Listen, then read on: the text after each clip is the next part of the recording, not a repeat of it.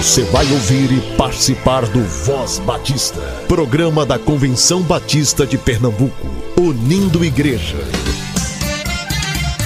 Voz Batista de Pernambuco, bom dia! Bom dia, bom dia! Bom dia, muito bom dia. Hoje é domingo, 4 de setembro. Seja muito bem-vindo a mais um programa da Convenção Batista de Pernambuco. As inscrições do programa Radical da Junta de Missões Mundiais estão abertas.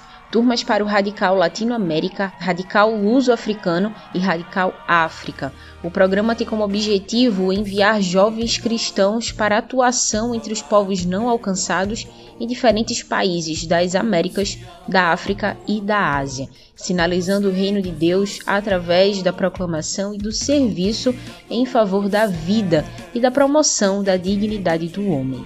O programa é voltado para jovens com idade entre 18 e 30 anos, membro de uma igreja batista há pelo menos dois anos e escolaridade a partir do ensino médio completo. Escreva para o e-mail crh.jmm.org.br crh.jmm.org.br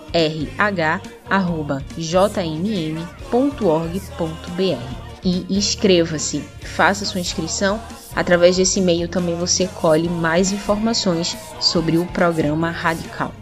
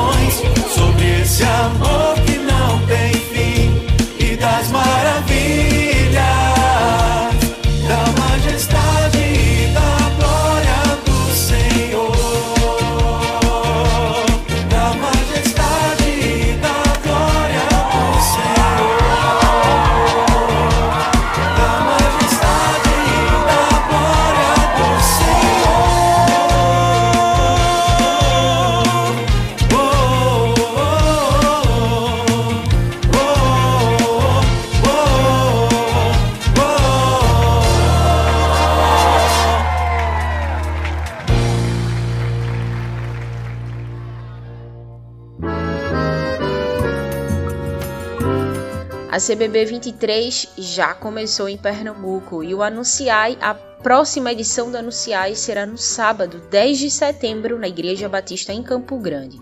A programação inicia às 7 da manhã, vai até às 7 da noite, com momentos de oração, momentos inspirativos e uma ação evangelística no período da tarde. Não fica de fora não. Você não precisa realizar inscrição, é só chegar e participar. A Igreja Batista em Campo Grande fica na estrada de Belém, Olinda, número 1838. Leve sua doação de alimento não perecível e contribua também com o projeto Pão da Vida. E atenção à agenda do Anunciai. Vai ter mais Anunciai ao longo do ano. No sábado 17 de setembro, o Anunciai acontece na Igreja Batista em Cajueiro. No sábado 8 de outubro, será na primeira Igreja Batista em Oricuri. E no sábado 15 de novembro, será na Igreja Evangélica Batista do Cabo. Todo domingo você ouve aqui no Voz Batista é de Vargimenes. Ele é pastor na Igreja Batista em Casa Forte e secretário-geral da Convenção Batista de Pernambuco. Hoje ele fala sobre o tema Processos de Mudança, parte 1. Voz Batista. Reflexão.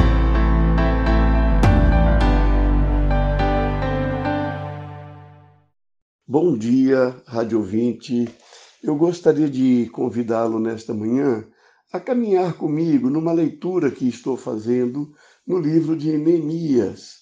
E essa leitura tem sido bastante útil para a minha vida em particular, porque estou envolvido em processos de mudanças na igreja por mim pastoreada e essas mudanças elas devem ser orientadas por um norte que nós chamamos de um norte teológico, um norte que tem como referência as escrituras sagradas. E, portanto, ao fazer a leitura do livro de Neemias, eu encontro alguns elementos que merecem minha reflexão é, nesses processos de mudanças. E talvez você faça parte de uma igreja, ou mesmo que não seja de uma igreja, de uma organização que precisa é, de experimentar mudanças, e este livro ele oferece bons referenciais para nossa reflexão. O texto do capítulo 1 de Neemias, e eu vou ler somente os versos 1 e 2, nele nós lemos: No mês de Quisleu, no vigésimo ano, enquanto eu estava na cidade de Suzã, Anani, um dos meus irmãos, veio de Judá com alguns outros homens, e eu lhes perguntei acerca dos judeus que restaram, os sobreviventes do cativeiro e também sobre Jerusalém. É, não podemos pensar em mudanças sem que nós tenhamos reconhecimento do tempo no qual nós estamos vivendo. E aqui nesse texto, quando ele fala no mês de Quisleu, seria o equivalente aproximado a novembro e dezembro no nosso calendário, ele estava se referindo ao tempo, primeiramente, cronológico. E é interessante nós observarmos essa anotação do tempo cronológico, porque mais adiante entre o problema que ele identifica e mais adiante, quando ele consegue ter uma primeira solução para o problema que ele queria resolver, há uma distância de quatro, cinco, seis meses entre o momento em que ele toma conhecimento do problema e o momento que ele consegue dar o primeiro passo. Essa compreensão cronológica, ela nos ajuda a entender que nem sempre os problemas que nós temos diante de nós para serem resolvidos, nem sempre a solução começa a acontecer imediatamente após tomarmos conhecimento.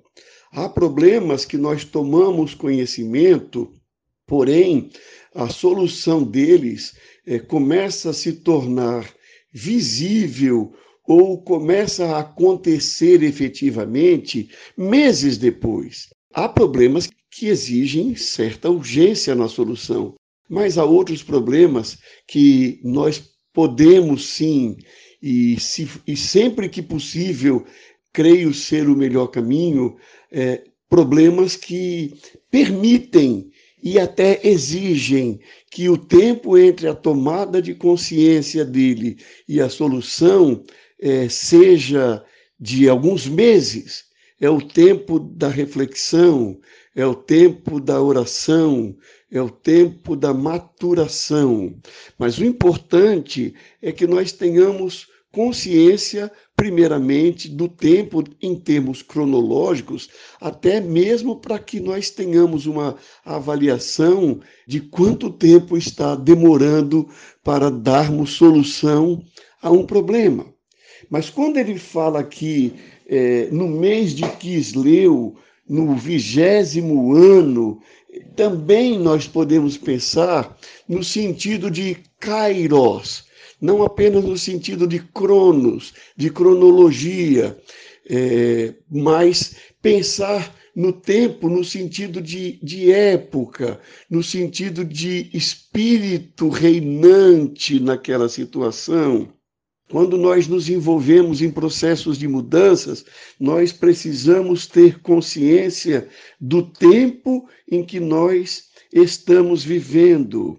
O meu tempo não é igual ao seu tempo quando nós pensamos em termos de kairos, é, para que você entenda, quando eu falo tempo em termos de kairos, isso envolve muitos elementos, é uma compreensão é, de como é a realidade ético-moral de uma época, como é a realidade política de uma época, como é a realidade econômica de uma época, como é a realidade social de uma época, são elementos que caracterizam aquele tempo. E nós precisamos ter clareza dos elementos que caracterizam o tempo. Nós vamos entrar em processos de mudanças. É importante que nós saibamos que aquilo que marca o meu tempo não é a mesma coisa daquilo que marca o tempo das pessoas que estão ao redor. Nós podemos estar no mesmo ano, no mesmo mês, no mesmo dia, na, na mesma semana, no mesmo dia, na mesma hora de uma pessoa. Entretanto, o kairos de cada um de nós é diferente, porque cada um de nós percebe a realidade de maneira diferente, cada um de nós é influenciado pela realidade de maneira diferente e, portanto, as nossas reações são reações diferentes.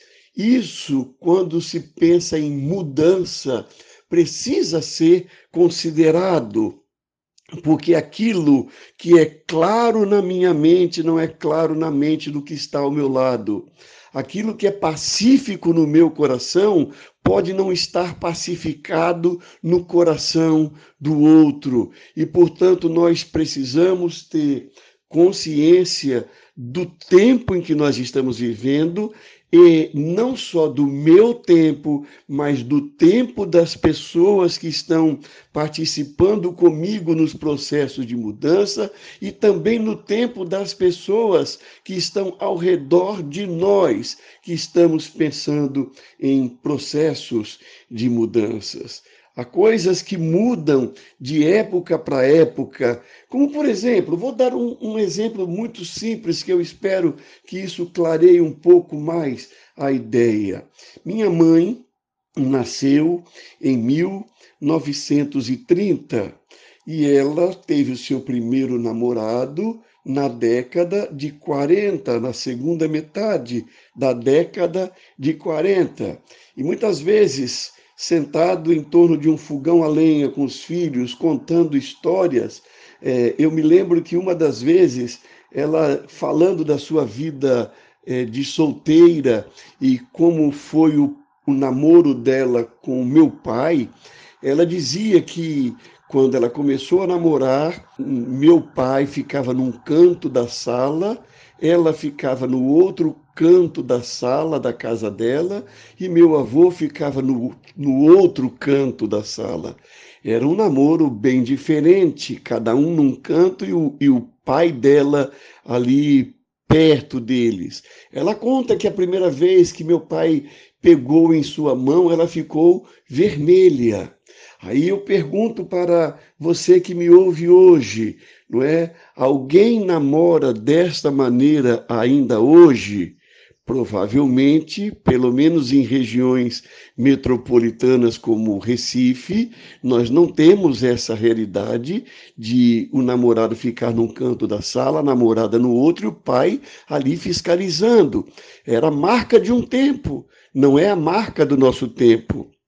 Eu pergunto: alguém fica ou alguma mulher fica com o rosto vermelho quando o namorado pega em sua mão?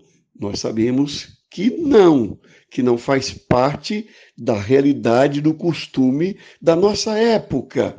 Então, essas questões são questões de tempo que caracterizam o tempo e nós precisamos estar atentos a essa realidade, porque não é só entre uma época e outra época, mas há nuances e, portanto, há pessoas que ainda estão mais próximas de uma época, outras estão mais distantes, e nós precisamos conhecer a nossa realidade. Ou seja, em resumo, o que eu estou procurando dizer é que quando nós nos envolvemos ou sentimos que precisamos nos envolver em processos de mudanças, nós precisamos ter clareza da época em que nós estamos, do lugar em que nós estamos.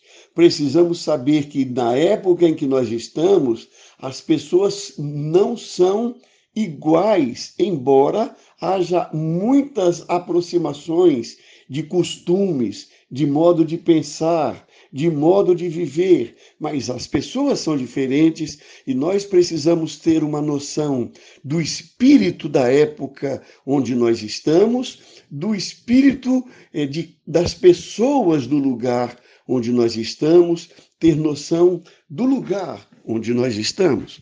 Mas o texto não fala apenas do local. O texto diz que Anani, um dos meus irmãos, Neemias contando, veio de Judá com alguns outros homens, e eu lhes perguntei acerca dos judeus que restaram, os sobreviventes do cativeiro, e também sobre Jerusalém.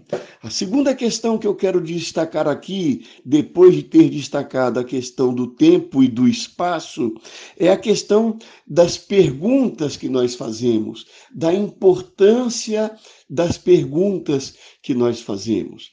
Nós vivemos uma época curiosa. Nós nos encontramos com pessoas e dizemos: "E aí, tudo bem? Como você vai?" Quando nós fazemos essa pergunta, na verdade, essa pergunta é apenas uma formalidade de relacionamento social. É uma forma de comunicação que nós utilizamos quando nós encontramos alguém. Nós passamos pela pessoa e dizemos: tudo bem? E a pessoa diz: tudo bem. É apenas um elemento de comunicação social. Quando uma pessoa passa pela outra e diz tudo bem, ela na verdade, infelizmente, ela não está realmente interessada se você está bem. É apenas uma forma de comunicação. Porque quando nós efetivamente perguntamos tudo bem, nós precisamos abrir os ouvidos para saber que resposta virá da boca daquela pessoa.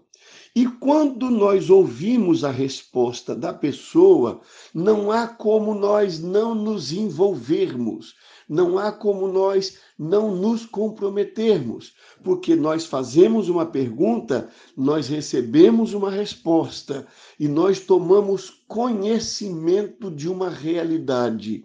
E quando nós tomamos conhecimento de uma realidade, nós somos é, forçados a fazer uma escolha. Ou eu abandono essa realidade e não ajo sobre ela, ou eu vou me interessar por essa realidade e vou fazer alguma coisa para modificá-la. Quando Neemias encontrou com seu irmão Anani e outros homens e fez perguntas a respeito dos judeus que estavam em Jerusalém e sobre a cidade de Jerusalém, ele não estava fazendo apenas uma pergunta de comunicação social, ele estava demonstrando interesse. E o que eu quero dizer com isso é que se nós queremos modificar a realidade da igreja da qual nós fazemos parte, nós precisamos aprender a fazer perguntas. Se nós queremos ajudar na mudança da realidade da cidade ou do bairro onde nós vivemos, nós precisamos fazer perguntas. Alguém já disse que uma pergunta bem feita, ela pode representar 50% da solução de um problema. Nós não encontramos solução para nossos problemas porque não fazemos as perguntas certas a respeito deles. O que nós vemos aqui é Neemias perguntando como estão, diz o texto, como estão os judeus que restaram, os sobreviventes do cativeiro? Essa foi a primeira pergunta. Ele se interessou pelas pessoas. Se nós fizermos perguntas adequadas sobre as pessoas que participam da nossa igreja, nós poderemos encontrar uma trilha para solucionar os problemas delas, ou para ajudar na solução dos problemas delas. Quando ele pergunta, e como vai Jerusalém? Eu diria a mesma coisa com relação às nossas igrejas e à nossa cidade. Quando nós perguntamos sobre a nossa igreja, não uma pergunta apenas formal, mas manifestação de interesse, esse é o primeiro passo para que nós possamos efetuar mudanças. É preciso que você e eu comecemos a perguntar como estão as pessoas da igreja da qual nós fazemos parte. Como estão as pessoas da cidade? Porque nós não podemos imaginar que todas as pessoas estão tão bem quanto nós estamos, ou tão mal quanto nós estamos. Eu posso estar muito bem, as pessoas que me cercam podem estar muito bem, mas isso pode não retratar a realidade da igreja, pode não retratar a realidade da cidade como um todo.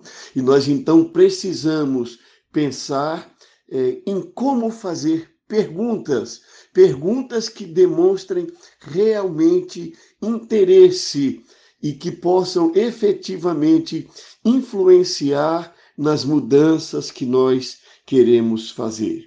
Ou seja, em resumo, na reflexão que trouxe nesta manhã, indiquei dois elementos necessários se nós quisermos pro produzir mudanças de boa qualidade na igreja onde nós estamos, ou no bairro, ou na cidade onde nós moramos. A primeira é que nós precisamos ter consciência do tempo e do local. Não tempo no sentido cronológico, mas tempo no sentido de kairos. E do local, conhecer a realidade geográfica a realidade demográfica do local onde nós estamos, da igreja onde nós estamos, das estruturas da igreja. Primeira questão, tempo e local. Segunda questão, fazer perguntas sinceras. Perguntar a respeito das pessoas, perguntar a respeito da estrutura da igreja ou da cidade. Fazer perguntas. É a segunda questão necessária se nós quisermos fazer boas mudanças. No próximo domingo, nós continuaremos esta reflexão. Que Deus nos ilumine e que Deus nos ajude a efetuar as mudanças necessárias no ambiente e nas pessoas com as quais nós convivemos.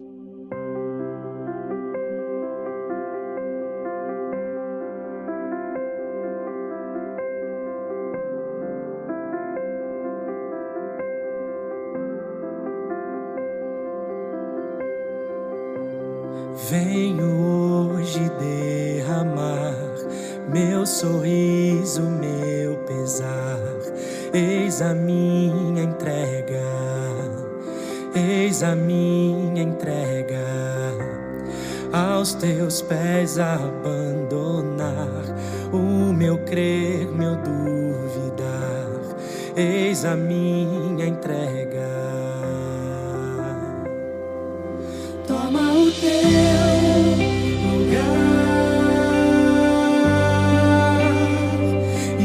Sobre minha vida, reina sobre minha vida. Toma o teu lugar e reina sobre minha vida, reina sobre minha A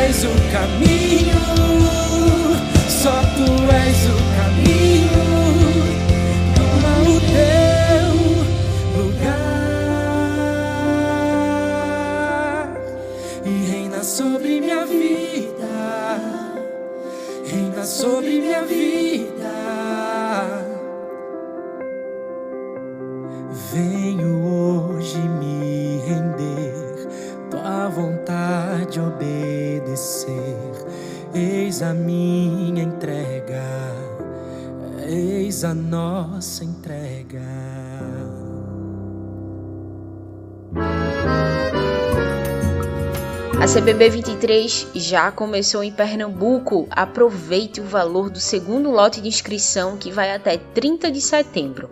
Acesse o site da Convenção Batista Brasileira ou a página da CBB no Instagram, ou ainda a página da Convenção Batista de Pernambuco também no Instagram. O link de inscrição para CBB 23 Recife Oxente já está liberado. Garanta sua vaga por 110 reais até 30 de setembro. Convenção Batista informa. Informa. Alô, irmãos e irmãs, ouvintes do Voz Batista de Pernambuco. Quem vos fala aqui é o diácono Estevão Antônio, membro da Igreja Batista do Monteiro, Associação Casa Amarela, e envolvido também na é, União Missionária de Homens Batista de Casa Amarela e de Pernambuco e estou empenhado na campanha Sangue que Salva da Convenção Batista de Pernambuco, rumo à Assembleia da Convenção Batista Brasileira em janeiro de 2023. Mil doadores de sangue é o nosso alvo. Conclamo aos batistas pernambucanos para superar este desafio até 19 de janeiro procure um EMOP mais próximo e faça urgente sua doação, pois sangue bom é sangue batista pernambucano. Lá em 1 João capítulo 1 e o verso 7, a palavra do Senhor diz o seguinte: O sangue de Jesus Cristo nos purifica de todo pecado. Fiquem na paz do Senhor Jesus. O Voz Batista de Pernambuco fica por aqui. Que Deus te abençoe com um domingo de paz, um domingo de descanso e um domingo de comunhão com sua igreja local. A gente se encontra amanhã. Você ouviu e participou do Voz Batista, programa da Convenção Batista de Pernambuco, unindo igreja. Obrigado por sua atenção e companhia. Até a próxima edição.